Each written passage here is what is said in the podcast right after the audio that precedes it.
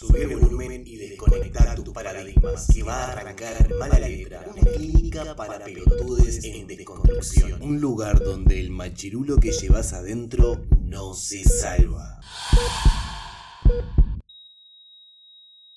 Hola, hola, hola, hola, ¿cómo están? ¿Todo bien? Pelotudes en desconstrucción, mi nombre es Christopher Alves y claro que sí, esto es un nuevo episodio de Mala Letra. Estamos a día sábado 25 de agosto y Belu, Belu nos falló, la nueva locutora que iba a estar junto a nosotros, justo agarró licencia y se las tomó, se las tomó, dice que anda por, por por la, por la Paloma, por Rocha, no sé por dónde se metió, pero está allá con sus plantas amigas y pasándola bien. Pero igualmente le dije, Belú, mandate un mensajito para decirle a la gente que, vas a estar por acá. Me dijo, no, que me da un poco de vergüenza, dale, mandé un audio, sí, se lo pasamos a la audiencia y a poquito se van acostumbrando a, tu presencia dentro de este podcast. Hola pelotudes, ¿cómo están? Soy Belén, les quería contar que voy a estar en un tiempito con mala letra para poder compartir un poco más de lo que está pasando ahora y hacer un poco más de peso en lo que, en lo que es este, estos temas de hoy en día. Así que bueno, nos estamos escuchando en un tiempito y para que tengan una idea estoy más feliz que, no sé, un cura en un jardín de niños. Perfecto, cumplió, cumplió, cumplió con el audio. Me dijo, no me hagas hacer esto, que estoy con gripe, estoy hecha pelota. Le dije, no, dale, mandate un audio. Bueno, pero cumplió, cumplió. Y bueno, creo que ya la semana que viene va a ser parte de nuestro podcast, de nuestro podcast de toda la semana.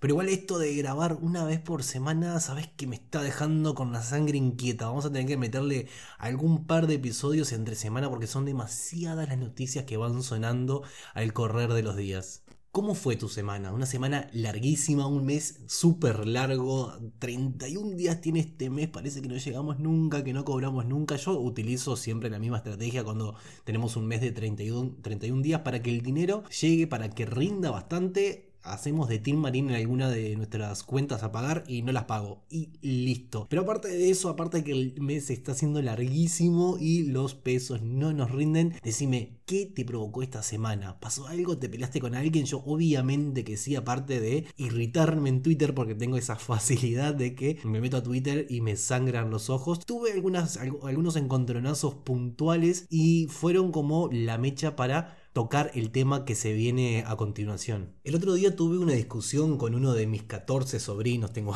tengo muchísimos sobrinos, pero tuve una discusión justamente con uno que tiene unos 19 años y él estaba de cierta forma indignado por este podcast, no por su existencia en sí, pero sí porque le comenté que la idea es que fuera un podcast con una mirada feminista que intentara mostrar los abusos que se encuentran naturalizados hacia las mujeres, hacia la comunidad LGBTI y demás sectores carentes de tanto privilegios.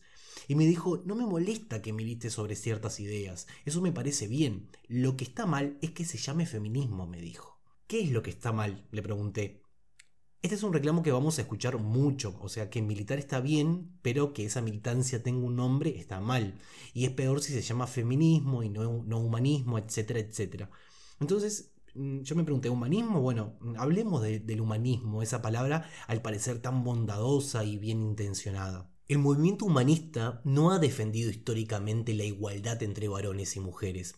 Muchos humanistas eran también grandes misóginos, Tomemos el ejemplo del iniciador de los Juegos Olímpicos modernos, el, francés Pierre.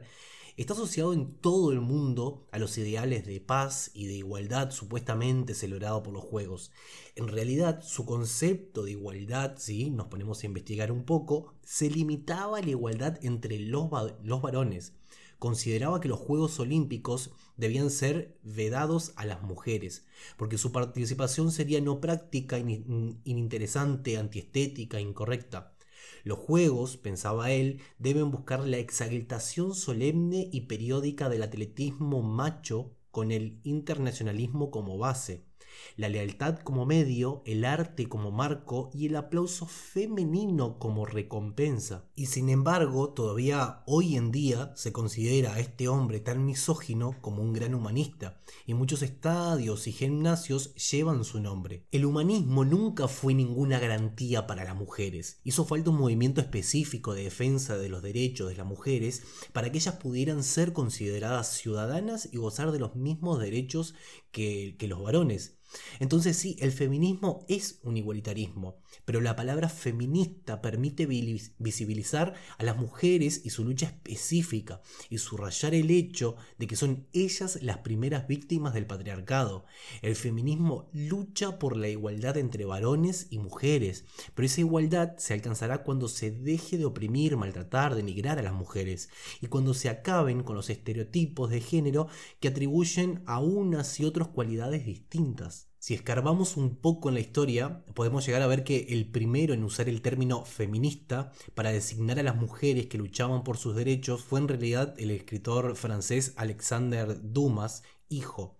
En 1872, él publica El hombre-mujer, en el que se, en el que se burlaba de, la siguiente manera, abre comillas y dice lo siguiente, las feministas, perdón por el neologismo, neologismo es la utilización de una palabra eh, nueva. Dice, las feministas, perdón por el neologismo, dicen, todo lo malo viene del hecho de que no se nos quiere reconocer que las mujeres son iguales a los varones, que hay que darle la misma educación y los mismos derechos que el varón, cierra comillas. O sea, eso, que eh, esas palabras que salían de la boca de una mujer que exigían por eh, derechos iguales, por la misma educación para él, era, un absurdo, era una estupidez eh, pensar que eso estaba bien.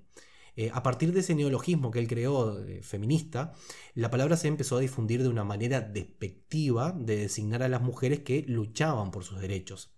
Hasta que la sufragista francesa Humbertine Auclert, espero haberlo pronunciado bien, se apropió de esa palabra en 1882, del mismo modo que las personas se apropiaron del término queer em, que en un principio era una manera negativa de designar a las, a las personas raras. Humbertine o Humbertine decía, reivindicarme feminista es una manera de honrar a todas aquellas que me precedieron, lucharon, sufrieron y a veces murieron porque las mujeres tengan los mismos derechos que los varones. La gente piensa que los derechos fueron adquiridos por arte de magia o porque algunos varones fueron muy muy generosos y decidieron, en su inmensa bondad, ceder derechos a las mujeres. Pues no, las mujeres consiguieron el derecho de voto luchando, peleando, manifestándose, siendo reprimidas, encarceladas, tildadas de locas, de histéricas, exactamente como se tilda de locas e histéricas a las feministas actuales por todas estas mujeres que nos precedieron y gracias a las cuales hoy en día se tiene un equilibrio mayor en cuanto a los derechos por los cuales se puede hoy hacer visible decenas de diferencias e injusticias que aún no han sido derrocadas, es que debemos etiquetar esta lucha, esta militancia como feminismo. Estimades, tengan en cuenta que solo las ideas trasnochadas que tienen nombre son las que empiezan a caminar. Es natural que el resultado de miles de personas que luchan por un objetivo en común en un momento X de la historia se vean abrazados por un nombre, un título, un estandarte que les identifique. Somos en definitiva eso, seres que forman su realidad a través de la palabra de lo que enuncian. Toda nuestra realidad, lo que conseguimos, nace previamente de un pensamiento y a posterior de la verbalización de ese mismo pensamiento. Somos, en resumen de cuentas, todo aquello que decimos, hablamos, expresamos. Esa ha sido, es y será la manera en la cual nuestras vidas y relaciones se construyen y construirán. Es verdad, al igual que sucede en partidos políticos o religiones, habrán vertientes cada uno con objetivos u orden de prioridades diferentes. Esto sucede de manera natural debido a nuestra condición propia de ser humanos, que nos hace percibir al mundo desde diferentes gafas, diferentes paradigmas, venido de experiencias que cada uno atraviesa o compra mediante la conversación o medios de comunicación. Pero si esa pluralidad tiene como pilar principal la lucidez suficiente para entender que nuestras variantes nacen las desigualdades, a lo mejor, y es por esto que, luchamos, la vida se parecerá más a un trabajo de equipo y no a una guerra campal entre armados y desvalidos. Este podcast, Mala Letra, lucha para que el día de mañana vos, mujer que estás escuchando ahí del otro lado, para que vos, varón, que tenés una amiga, una hermana, una madre, no tengas que escuchar o ver o sentir como una de estas piezas disfuncionales de esta sociedad pisotea, abusa, maltrata, consifica y descarta otra vez a otra más, a otra sin nombre, sin voz, sin rostro. Me voy a equivocar innúmeras veces. Yo, Christopher, a veces a lo largo de, estos programas que van a ir surgiendo, a lo largo de mi vida, me voy a equivocar. Y espero que estés alerta para golpearme sin avisos, para colocarme en el camino correcto, pues yo y todos lo que conformamos este espacio estamos dispuestos a comunicar, pero también a aprender. Vamos a pasar ahora directamente a las noticias que han sacudido a las redes sociales en esta semana. Esta noticia es lamentable. Dice lo siguiente, una mujer de 27 años con parálisis cerebral dio a luz este viernes en un hospital de Córdoba, Argentina, y fue detenido uno de sus familiares directos acusado de abuso sexual. La joven, que padece una discapacidad mental grave, llegó al Hospital Misericordia de la capital cordobesa con un embarazo de 38 semanas. El parto fue normal, entre comillas, y el bebé nació en perfecto estado de salud. Según el director del centro médico, Fernando Uloque, la paciente tiene una parálisis cerebral severa y se encuentra con imposibilidad de deambular y de comunicarse con su entorno. Y escuchen lo siguiente, dice, ahora la justicia investiga si fue víctima de una violación, ya que por sus condiciones de salud no podría presentar ninguna, de ninguna manera, un consentimiento válido para practicar un acto sexual, dijo eh, el fiscal de Altagracia, Alejandro Peralta Otonelo. Por supuesto que fue abuso sexual es un, pero es un pensamiento muy simple, es un razonamiento muy reducido el que, el que una persona debe hacer. Tenés a una mujer que tiene parálisis mental, cerebral, como quieras decirle, no se puede mover, no se puede comunicar y está embarazada, estuvo embarazada y dio dio a luz. ¿Cómo que se va a investigar si fue abuso sexual? Por supuesto que fue abuso sexual. Y lo más escalofriante es pensar que esta mujer con parálisis mental, con parálisis cerebral, fue utilizada como un recipiente. No solamente abusaron sexualmente de ella, sino que se incubó, por así decirlo, otra vida dentro de ella y fue obligada a dar a luz en estas condiciones. Y eh, este fiscal de Altagracia, Alejandro Peralta Otonelo, dice que se va a investigar si fue abuso sexual.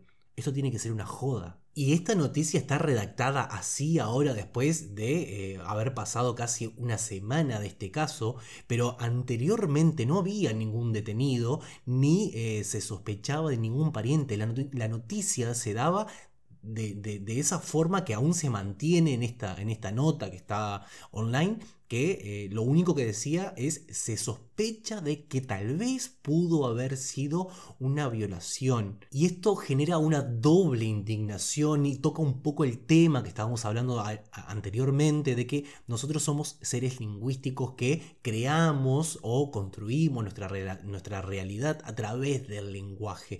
Por una parte, es muy chocante que eh, coloquen específicamente eso, se investiga que pudo haber sido una violación. Y por el otro lado, es muy escalofriante, es aterrador percibir cómo hay personas que no se dan cuenta que ese título está mal, que esa oración, que esa frase que está en el medio, que dice no sabemos si es violación, aunque puede ser. Está muy mal y hay personas que no lo perciben y eso es escalofriante. La naturalización de cierto vocabulario, de cierta forma de expresar la realidad es escalofriante. Escalofriante como pasa desapercibido ya en la sociedad actual. Luego de pasado esta semana y de todo el ruido que esta noticia provocó en, en los medios de comunicación, en las redes sociales, bueno, ya hay un detenido, hay un familiar próximo detenido que se sospecha que pudo haber sido eh, el, actor de, este abuso sexual y se están esperando las pruebas de ADN para realizar o no la condena. Por eso es que siempre desde, desde la hora, desde el ya, te invitamos a que prestes mucha atención a cómo se da una noticia y te invitamos por favor a que cuando algo te provoque este ruido como lo está provocando esta noticia, salgas, que hables, te expreses y intentes captar la atención de la gente que parece zombie frente a noticias que son dadas de esta forma. Pasamos ya a la siguiente noticia y esta es una noticia que se lee de forma muy diferente si lo, leemos por Crónica, que fue el primer lugar en donde la vi, que la, verdad que tengo que decir que las noticias dadas por Crónica son lamentables y se lee muy diferente si la eh, vemos desde Infobae, que va a ser de donde la rescatemos en esta, en esta primera instancia. Infobae el día 24 coloca lo siguiente, dice, un dramático momento se vivió esta mañana en la localidad bonaerense de Bosques, Argentina, donde pacientes de un centro de salud encontraron un bebé de un año abandonado dentro de un coche. Estaba vestido, abrigado, con una manta y con un escueto mensaje en un pedazo de papel que los conmocionó a todos. Los dejo porque estoy en la calle, decía el escrito. Karina, una empleada administrativa del centro de salud, contó cómo fueron los primeros momentos después del hallazgo del bebé. Abre comillas y dice, yo estaba por allí eh, en el centro de salud. Me bajé del colectivo y me encontré con uno de los pacientes del hospital que se había encontrado al bebé y pararon a la policía. Ahí el móvil paró pero no se quería quedar. Finalmente se quedó, agarré al bebé a upas y lo entré. Avisé a los coordinadores y lo tuvimos un rato. Estaba llorando, pero estaba bien. La mamá dejó dos busitos, tres pares de media, pantalones, chupete y mamadera, relató la, la mujer. Después avisaron a una ambulancia del SAME y tras constatar que el nene estaba en perfecto estado de salud, el capitán Walter Ibarra y la oficial Joana Camacho lo llevaron a la comisaría. Abre comillas y dice, decidimos sacarle la foto para ubicar a la mamá. El bebé estuvo la semana pasada por una patología respiratoria y estamos revisando historia clínica por historia para saber quién es la madre. Queremos que la mamá esté con su bebé. No queremos jugar, a la mamá y queremos darle la ayuda en lo que necesite, sostuvo Karina. El hallazgo fue notificado a la UFI número 4 del Departamento Judicial de Quilmes e interviene la Subsecretaría para la Protección de los Derechos del Niño y del Adolescente de Florencio Varela abre comillas y dice, el niño se encuentra bien y fue asistido por los efectivos del lugar donde lo encontraron y posteriormente en la comisaría, dijo uno de los jefes policiales de la zona. Al mismo tiempo, se informó que se está trabajando con el fin de encontrar a los padres buscando testimonios de los vecinos. Se abrió una causa caratulada como abandono de persona. Lo curioso o horripilante o como lo quieras llamar es que la misma noticia redactada por otro medio de comunicación, como te decía Crónica, dice algo mm, desde un punto de vista diferente y con algunas mentiras. Dice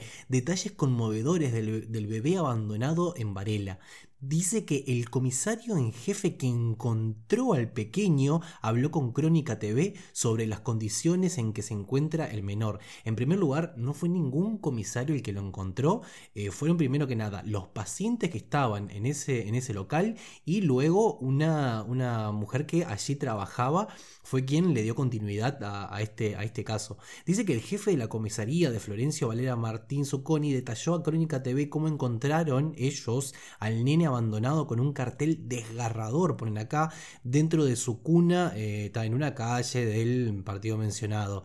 Efectivos policiales trabajan en la zona para encontrar a familiares del menor. Dicen que es un nene de aproximadamente un año, estaba limpio, prolijo, alimentado, y no tienen ni idea porque no fueron ellos los que dieron primero con el niño. Es más, la mujer relataba que la policía ni siquiera se quería quedar, lo tuvieron que convencer para que se quedaran. Y agregan la nota, dice, estamos trabajando en el barrio tratando de ubicar a algún familiar. También nos, nos estamos moviendo en las redes sociales, mentira, eh, necesitamos reencontrar a la madre con su hijo. El nene lo necesita. No, estimades, el nene no necesita eso. La madre no, ya, admitió que se encuentra en situación de calle, que no puede sustentar a este niño y lo, está dando. Eh, Cabe destacar y es bastante obvio que el sistema de adopción que se maneja hoy en día es lamentable, no es funcional, no es práctico.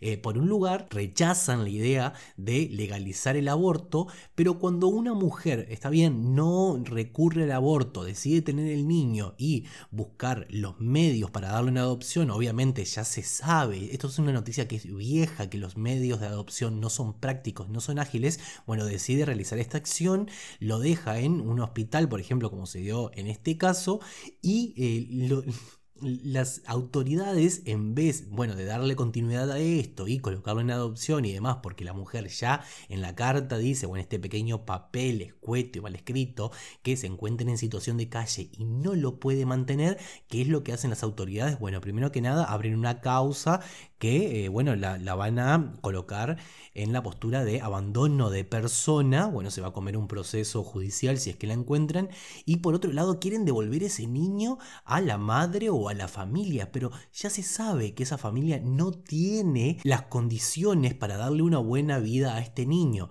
Entonces, nuevamente admiten que el sistema de adopción no funciona, no funciona para nada bien. No sé por qué es que se disfraza, se crea esta mentira de que fue la policía quien lo encontró, fue, es la policía quien quiere reencontrar al niño con su madre, como si esto fuera una acción extremadamente buena y saludable. Y también es lamentable ver que en las redes sociales, quienes son partidarios de El Corazón Azul, Salvemos las dos vidas, etcétera, etcétera, no se pronuncian, no se muestran, porque ¿Qué es lo que sucede? Este tipo de organizaciones que son prohibidas, son de extrema derecha, sí luchan para que el feto siga con vida, pero ellos son solamente profetos son pro vida en el útero, son contra derechos, pero cuando este niño nace, que se joda, no, no están ni ahí, ¿no? Importa si este niño es dado en adopción, como no está importando ahora que los niños reciban vacunas, porque no les interesa en realidad cómo se va a desarrollar la vida de estos niños, sino solamente les interesa enfocarse en el tema de que las mujeres no tengan los derechos necesarios para decidir, para no llegar hasta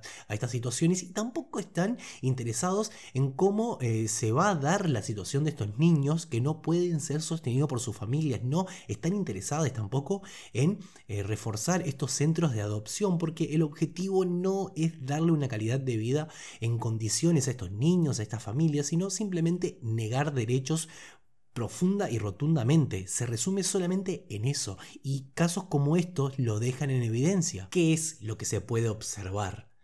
Es, muy simple. Desde el día en que se negó la ley del aborto legal, seguro y gratuito hasta el día de hoy, ¿qué es lo que tenemos? Tenemos mujeres que han muerto en, en, abortos clandestinos, tenemos otras tantas que han sufrido lesiones extremadamente graves por abortos clandestinos. Y también tenemos casos como estos, casos de mujeres que no abortan porque no tienen un soporte del el Estado, el Estado se encuentra totalmente ausente en casos como estos de extrema pobreza, en donde una mujer queda embarazada, bueno, por cuestiones eh, de leyes. Esta mujer no aborta, también no abortan por la mirada social que la, rodea. Bueno, deciden tener este hijo. Cuando lo tienen, bueno, no, no encuentran los medios suficientes para darlos darlo en adopción, decide realizar esta acción como última medida, lo deja en un hospital y ¿qué es lo que sucede de vuelta? La policía y demás medios intentan mover para devolver este niño de vuelta hacia su familia como si esto fuera una acción espectacular, espléndida, muy inteligente y la verdad es que no, el sistema está fallando, falla desde hace mucho tiempo y no se quieren tomar ningún tipo de soluciones, ningún tipo de medidas sobre casos como estos. Pero bien, sigamos así, sigamos mirando hacia otro lado y hagamos de cuenta que nada de esto pasa, que vamos a dar más educación sexual, que vamos a reventar las farmacias y los hospitales con métodos anticonceptivos y demás medidas y que todo esto, todo esto no sucede en realidad, vamos a seguir mirando hacia otro lado. No tomemos ningún tipo de cambio de cambio radical, aguante la derecha, aguante el pensamiento conservador. Vamos, vamos a terminar este podcast con, con una noticia un poco más arriba, con una noticia que termine, termine un poco mejor, que nos deje con un buen astral. ¿Te parece? Comenzamos así, dice lo siguiente. El motivo por el que alguien elegiría estrenar el Club de los Jóvenes Millonarios cuando existen al menos 15 víctimas públicas de Spacey me supera. Así reaccionaba el pasado julio la periodista del New York Post, Sarah Stewart, al comunicado de la productora Vertical Entertainment que anunciaba el estreno en las salas de su último filme. ¿De qué estamos hablando? Tal vez el nombre de Kevin Spacey no te suene si no estás por dentro de todo este mundo hollywoodense, pero si te hablo de la película Belleza Americana, esa película del año 99 donde surge una, una, atracción bastante pedófila entre un hombre adulto, casado y una joven rubia universitaria, a lo mejor te, te ubicas mejor, ¿verdad? Pues bien, mientras se rodaba la película protagonizada por este hombre, Kevin Spacey, una serie de denuncias por abuso sexual salieron a la luz y lo plantaron frente a las autoridades en reiteradas ocasiones. Esto provocó con que el estreno de la película, El Club de los Jóvenes Multimillonarios, que es una película similar al Lobo de Wall Street, pero más like, resultara en un total fracaso. ¿Qué tan grande fue este fracaso? Bueno, esta producción tuvo una inversión de más de 13 millones de dólares y en los días de su debut fue exhibida en 11 salas de cine y consiguió recaudar en total una suma de tan solo 618 dólares. Decime, te pregunto a vos que estás del otro lado, ¿Seguís pensando que la organización, bajo un título que le da fuerzas y visibilidad a las mujeres abusadas, es en realidad una pérdida de tiempo? Yo creo que no. Y solamente me cabe decir que amo los finales felices. Estimades, vamos, vamos terminando este episodio del día de hoy por acá. Tenía algunos otros temas que quería abordar, pero teniendo en cuenta que ya llevamos unos 25 minutos de podcast, lo vamos terminando por aquí y a lo mejor mañana si me levanto con buen astral ya grabo el siguiente episodio. Pero si no lo hago, bueno, discúlpame, es que se me cayó una pelota al suelo. Eh, te recuerdo que podés comunicarte con nosotros a través de nuestro Twitter, Mala Letra. Eh, podés seguirnos en Instagram también. Igualmente en Instagram no vamos subiendo mucho material, tal vez alguna noticia, algún link y demás, pero también podés seguirnos con eh, el nombre de Mala Letra Podcast por Instagram. O si no, si utilizas la aplicación Anchor, que se escribe Anchor con CH, ancla en inglés, Anchor, podés enviarnos notas de audio para que la reproduzcamos aquí en el programa. Si tenés alguna idea interesante que quieras compartir, bueno, lo podés hacer a través de esa aplicación también. Y te aviso que aparte de estar en Spotify, también estamos en Evox. Evox con X, podés suscribirte a través de Evox, podés dejarnos comentarios y dialogar eh, con nosotros para que, bueno, eh, tengamos este podcast al día con los intereses que eh, tú, tengas, tú tengas en mente. Nuevamente te digo gracias, muchísimas gracias por compartir junto a nosotros un pedacito de tu día, un pedacito de tu tiempo con nosotros. Mi nombre es Christopher Alves y te espero en un próximo episodio de Mala Letra. Que tengas un excelente, excelente día. Nos vemos. Eliminación del machismo en proceso. Por favor, retorne a la próxima sesión para eliminar al 100% la infección.